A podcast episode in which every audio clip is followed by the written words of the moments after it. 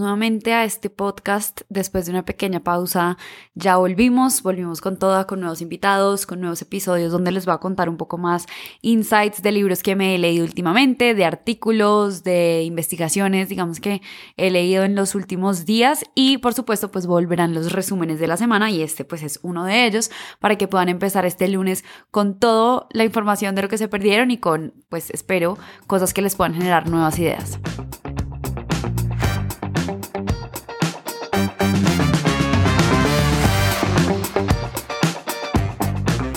Antes de empezar con las noticias de esta semana, quiero compartir como una pequeña reflexión de mis primeros 10 días con un nuevo cachorro en la casa. Nunca he tenido perros antes, entonces pues ha sido sin duda todo un reto, pero he aprendido mucho, así hayan sido poquitos días. Y creo que el primer aprendizaje ha sido como el tema de la energía. Viendo videos como de, de entrenamientos, de, no sé, cómo entrenar a tu perro en las primeras semanas, cosas que tienes que saber sobre tu perro, ese tipo de videos, todos llegan como a la misma conclusión en el tema de la energía. Y básicamente lo que dicen es que los perros copian la energía de su entorno y pues de los humanos con los que están interactuando. Entonces, esto creo que me ha hecho reflexionar bastante porque ah, primero ha sido un reto para mí el hecho de ser más consciente sobre mi energía con el perro para que pues como que no vaya a copiar, digamos que estas cosas de cuando uno se está jugando con un juguete, está mordiéndolo y me pongo ansiosa, si yo le muestro a él como esa ansiedad, pues se le va a pegar y él va como que seguir eh, el juego con, con esa energía nueva que está viniendo pues de mí. Entonces ha sido un reto porque ha implicado pues como desarrollar esa conciencia nueva sobre la energía que estoy emitiendo y me ha hecho pensar que para los perros es clarísimo, pero para los humanos también aplica un montón. Tal vez no somos tan conscientes como todos sus entrenadores de perros eh, sobre el tema de la energía, pero impacta muchísimo. Y realmente ahí es donde viene un poco nuestra diferencia entre seres humanos pues de los seres humanos con, con, los animales y es que realmente nosotros sí podemos hacerlo consciente. Tal vez el perro pues no esté pensando, ah, esta persona está teniendo ansiedad en este momento porque estoy mordiendo algo que no debo, entonces pues yo no voy a dejar que esa energía me contagie. Digamos que el cerebro del perro no llega a ese nivel, pero el del humano sí. Lo que pasa es que como siempre estamos tan en default y como siguiendo con, con, con el automático del día a día, pues nunca paramos a pensar si la energía de las personas que me están rodeando, pues la quiero absorber o no.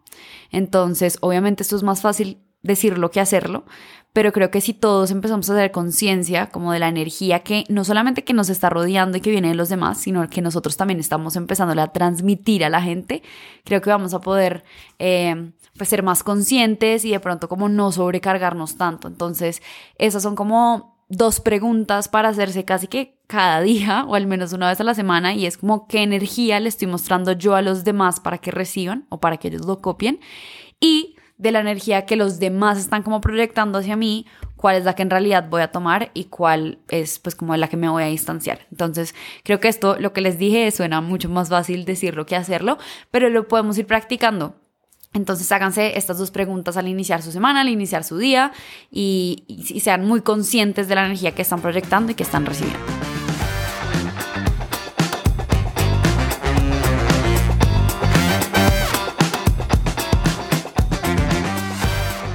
Bueno, ahora sí hablemos de noticias y la primera va a ser, no sé si han visto pues los últimos días en las redes sociales que Elon Musk y Twitter siguen siendo tendencia desde básicamente el principio de abril hasta ahora. Eh, siguen dando de qué hablar. Entonces les voy a contar un poco en qué va la supuesta compra de Twitter por parte de Elon Musk. Y antes, dato curioso, ¿sabían que Elon Musk se ha divorciado tres veces y tiene siete hijos? Yo no tenía ni idea y no sé por qué la gente no sé, en mi, en mi cabeza tenía como, no sé, que tenía de pronto tres o cuatro hijos, pero no sabía que tenía siete. Entonces, bueno, un dato interesante sobre el hombre más rico del mundo. A ver, hagamos un repaso de lo que ha pasado hasta el momento, pues, con, con Elon Musk y Twitter. Al principio de abril, Musk dijo que había comprado el 9% de las acciones de Twitter. Eso básicamente lo convertía en el accionista mayoritario de la empresa.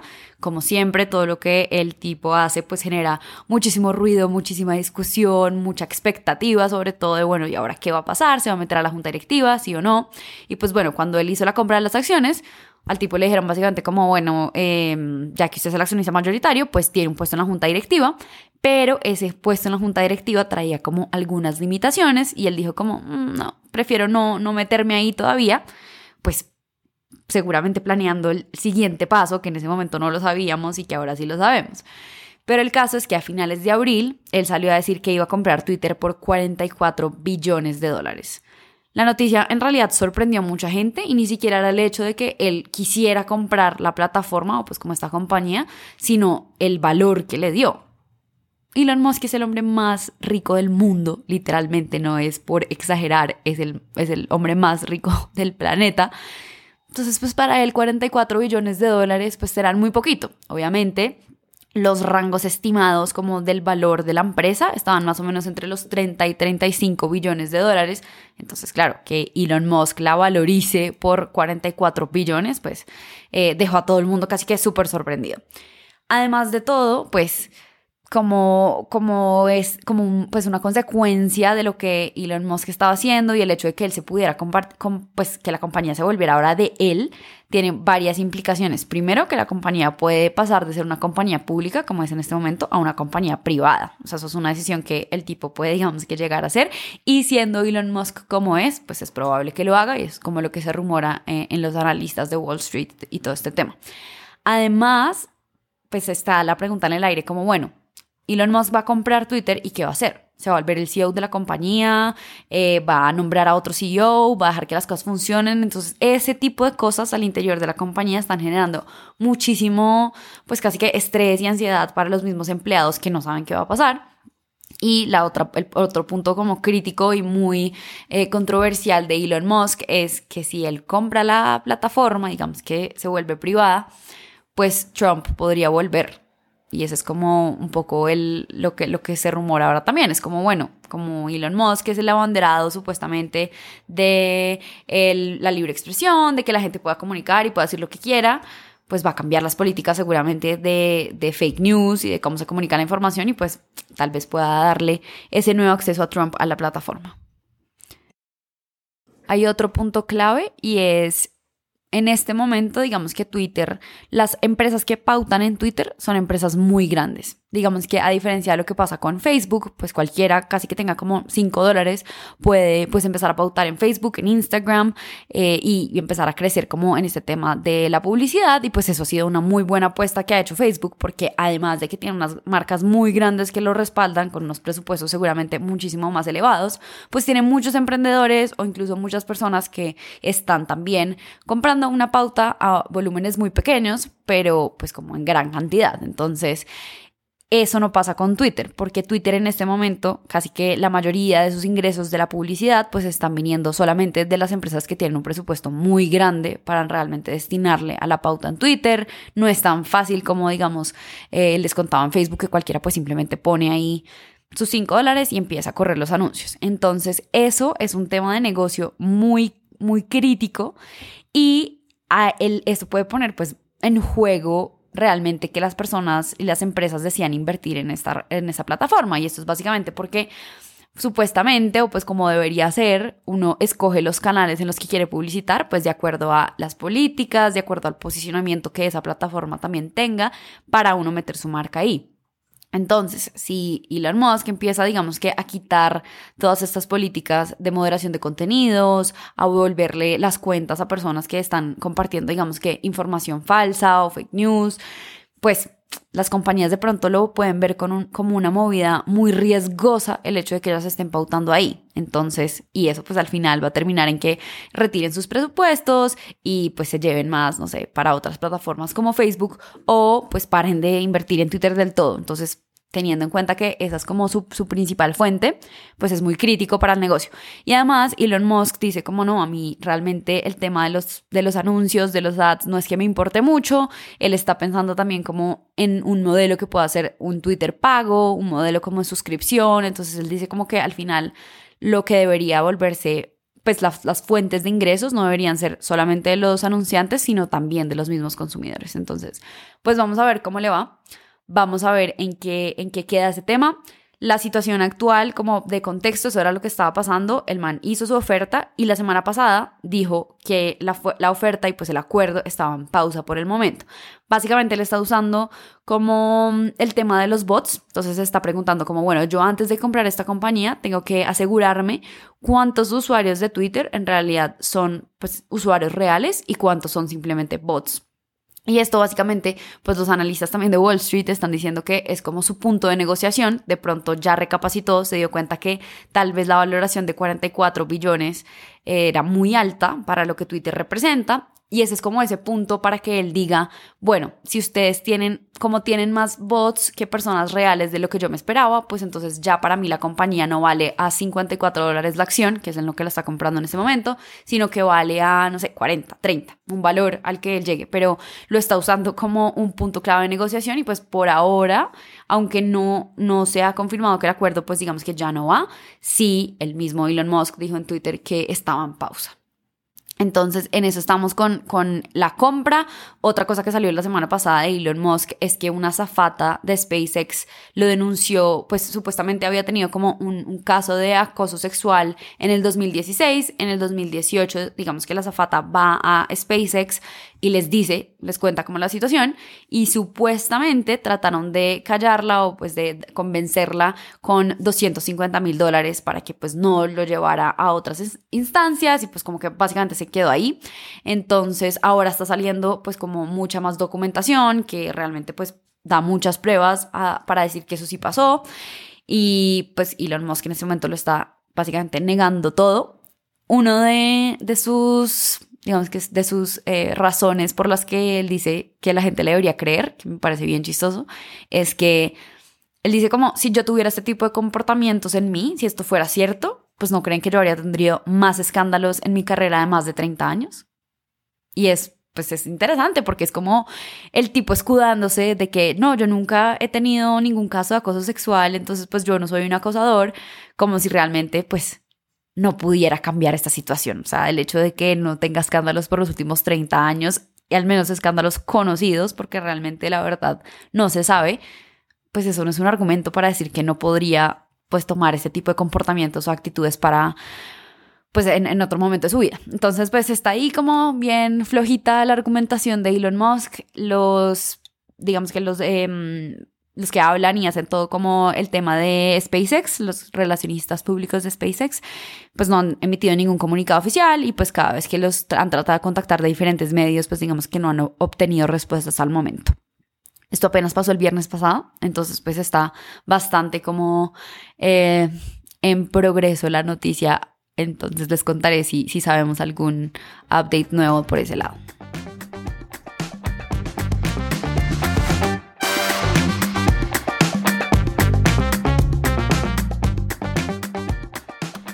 Cambiando de tema, pero hablando todavía de los anuncios en las plataformas que hasta el momento habían sido 100% gratis para los usuarios eh, o al menos libres de esta publicidad, vamos a hablar de Netflix. Y la primera pregunta que quiero hacer es, ¿se imaginan un Netflix con propagandas o con anuncios publicitarios? Pues parece que la realidad no está muy lejos de eso. Los mismos ejecutivos de, de Netflix habían dicho pues hace un tiempo que ellos sí estaban considerando, digamos que una opción de suscripción que costara menos que la básica, pero pues que como para compensar tuviera pues este tipo de anuncios que las personas podrían o pues tendrían que ver eh, como compensación a, a un menor precio de membresía. Ellos dijeron esto como, bueno, no, eso es un plan a dos, pues uno o dos años, es como largo, mediano, largo plazo, no lo vamos a hacer ahorita. Pero la noticia aquí es que parece que eso va a estar listo para los últimos tres meses del año, del 2022. Entonces, aunque ya se sabía, realmente lo que cambió es que ahora va a ser mucho más pronto de lo que pues se esperaba. Y esto pues muchos analistas están diciendo que es como el resultado de mm, pues que Netflix digamos que no está en un buen momento en cuanto al tema de los usuarios.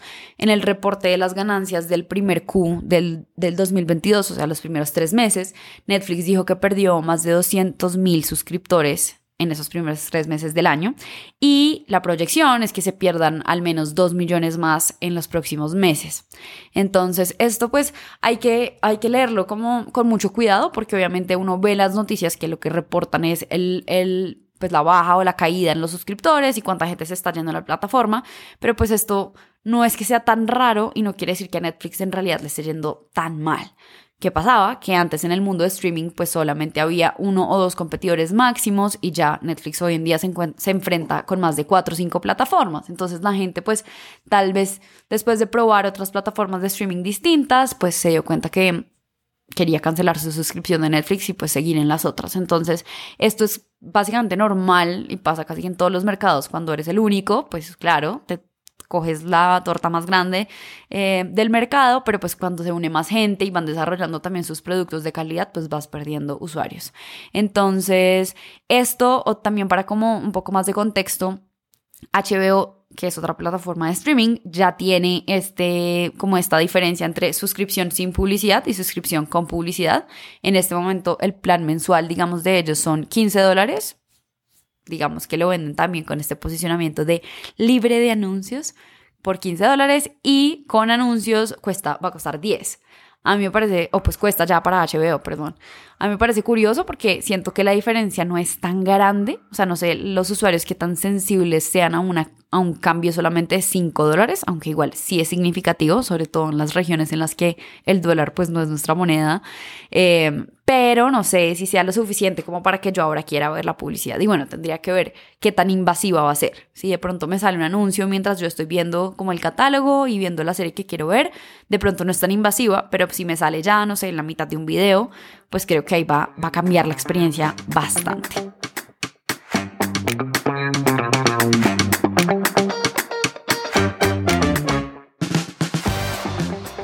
Noticias rápidas que también les tengo de Latinoamérica. La primera es que Avi, que es el mayor comprador y vendedor de viviendas usadas en Colombia y México, según portafolio, logró recaudar más de 200 millones de dólares en su última ronda de inversión y esto lo convirtió en el segundo unicornio de Colombia después de Rappi.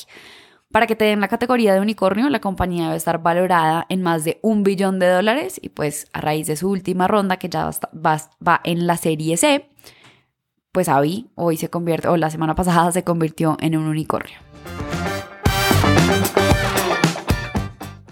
Y la segunda noticia rápida es que Nubank extiende el tiempo de licencia de paternidad a 120 días. Y esto es un tema muy importante, es realmente uno de los primeros pilares para considerar la igualdad de género. No solamente es, pues ya se ha hecho mucho refuerzo en el tema de posiciones de liderazgo, en tema de reclutamiento, que no haya, digamos, que una discriminación en ese sentido, que está muy bien, eso es un gran paso hacia adelante con todos estos temas de igualdad y de equidad en, en el ambiente laboral.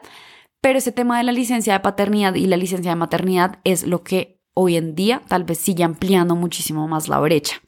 Entonces, para dar un contexto, en Colombia la licencia de maternidad legal es de 18 semanas, o sea, más o menos 126 días. Y aquí hay que hacer una aclaración y es una cosa es lo que dice la ley, digamos que los 126 días son el mínimo que por ley te tienen que dar para la licencia de maternidad, pero cada empresa pues es libre de decidir adicional a esos 126 días, cuántos días va a dar. Entonces hay compañías que, no sé, podrían decir, bueno, voy a dar 200 días o 35 semanas, lo, lo que sea. Entonces, em, la básica, lo mínimo que le pueden dar a una persona de licencia de maternidad son 126 días o 18 semanas. Ahora, la licencia de paternidad, oigan este dato. Antes del 2021, la licencia de paternidad legal en Colombia, o sea, lo mínimo que te podían dar para la licencia de paternidad eran 7 días. Háganme el favor. O sea, comparen 7 días con 126 días. Y bueno, a partir del 2021, no sé qué, pues la extendieron, la licencia de paternidad la extendieron a mínimo 14 días, o sea, dos semanas. Pues sí, un avance de ahora le agregaron una semana más, pero la brecha sigue siendo muy grande. Y obviamente esto pues se trata de que los papás también asuman la responsabilidad de sus hijos eh, y que pues entiendan que aquí va más o menos como un 50-50 en términos de responsabilidades, pero piénselo como una empresa. O sea, si yo soy una compañía y sé que para, para darle el periodo de licencia de maternidad a una mujer significa que se va a ir de la compañía 126 días, mientras que el hombre, si tiene un hijo, se va a ir 14 días, pues a ver, adivinen a quién van a escoger para el cargo, a quién van a contratar, a quién van a seguir, quién va a seguir avanzando y escalando en su carrera profesional. Entonces, pues no es un tema para nada menor el hecho de que la licencia o pues que haya compañías como Nubank que estén extendiendo ese, ese, pues ese tema de la licencia de paternidad y al final si logramos que esas dos cosas sean iguales, que la mamá se vaya exactamente los mismos días o que pues pueda tener esos mismos días que el papá, la cosa va a ser muy distinta. Porque ya desde el punto de vista de empresa, pues se me va a ir las dos personas por igual. Y Nubank da un paso más allá también que me pareció bien interesante y es que incluye todo tipo de familias, independiente del género, incluye familias que hayan, digamos, optado por la adopción sin importar en cualquier, pues la edad en la que se encuentre el hijo que adoptaron. Entonces, pues es bastante interesante, como les digo, no es un tema menor y esto pues sí son políticas que realmente más allá de darle puestos a la gente, pues van a ayudar a reducir esa brecha que hay entre hombres y mujeres en el mundo laboral. Y bueno, ese era el resumen de esta semana. Si quieren o tienen más noticias, no duden en compartirlas por arroba todo por contar y ya saben que por ahí nos vemos con más contenido sobre libros, podcasts, noticias y de todo un poco.